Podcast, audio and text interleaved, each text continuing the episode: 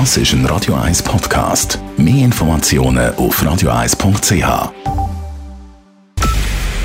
Es ist 9 Uhr. Radio 1, der Tag in 3 Minuten. Mit der Elena Wagen.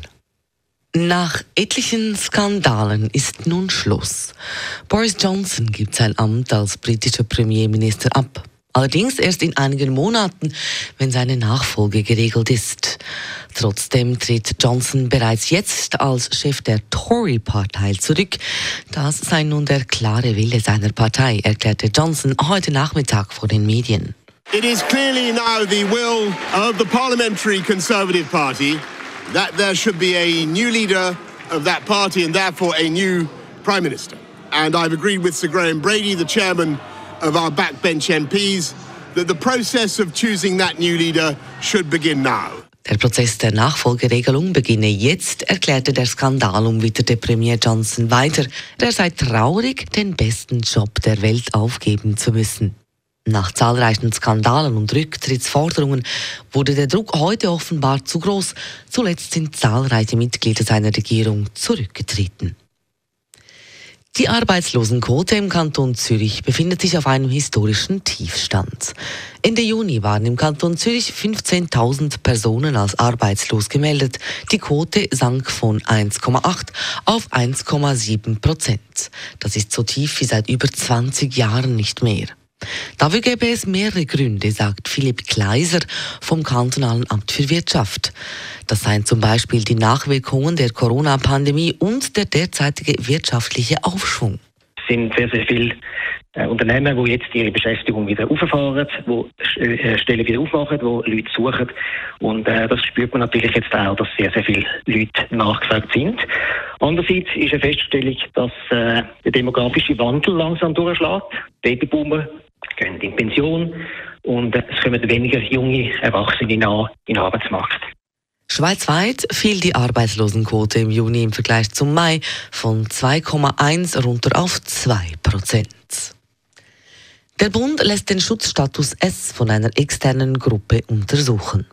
Mitte März hat der Bundesrat zum ersten Mal überhaupt den sogenannten Schutzstatus S für Flüchtlinge aus der Ukraine aktiviert.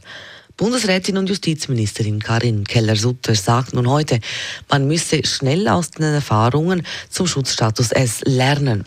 Ob dieser verlängert wird, ist noch nicht entschieden.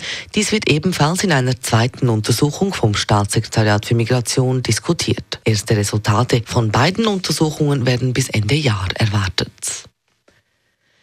Die Schweizer Tourismusbranche erholt sich weiter stark von der Corona-Pandemie.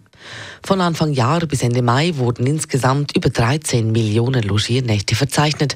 Laut dem Bundesamt für Statistik sind das über 4 Millionen oder knapp 45 Prozent mehr als im Vorjahreszeitraum. Hauptgrund für die Zunahme sind die ausländischen Gäste, welche mit rund 5 Millionen über 200 Prozent mehr Hotelübernachtungen generierten als im letzten Jahr. Auch im Städtetourismus geht es wieder stark aufwärts, so auch in Zürich, wie es auf Anfrage von Radio 1 heißt. Radio 1 Wetter. Es hat ziemlich etwas an Wolken am Himmel heute Nacht. und daraus raus kann es da und dort ein paar Tropfen geben. Wenn wir morgen Morgen aufstehen, haben wir dann zuerst noch ein paar Reste von diesen Wolken. Im Laufe des Tages wird es dann aber immer sonniger und dazu gibt es wie heute eine leichte Wiese und 23 Grad. Das war der Tag in drei Minuten.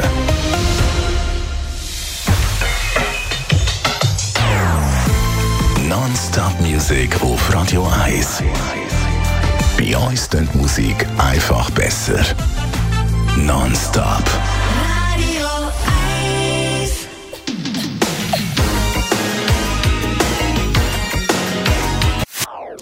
Das ist ein Radio 1 Podcast. Mehr Informationen auf radio1.ch.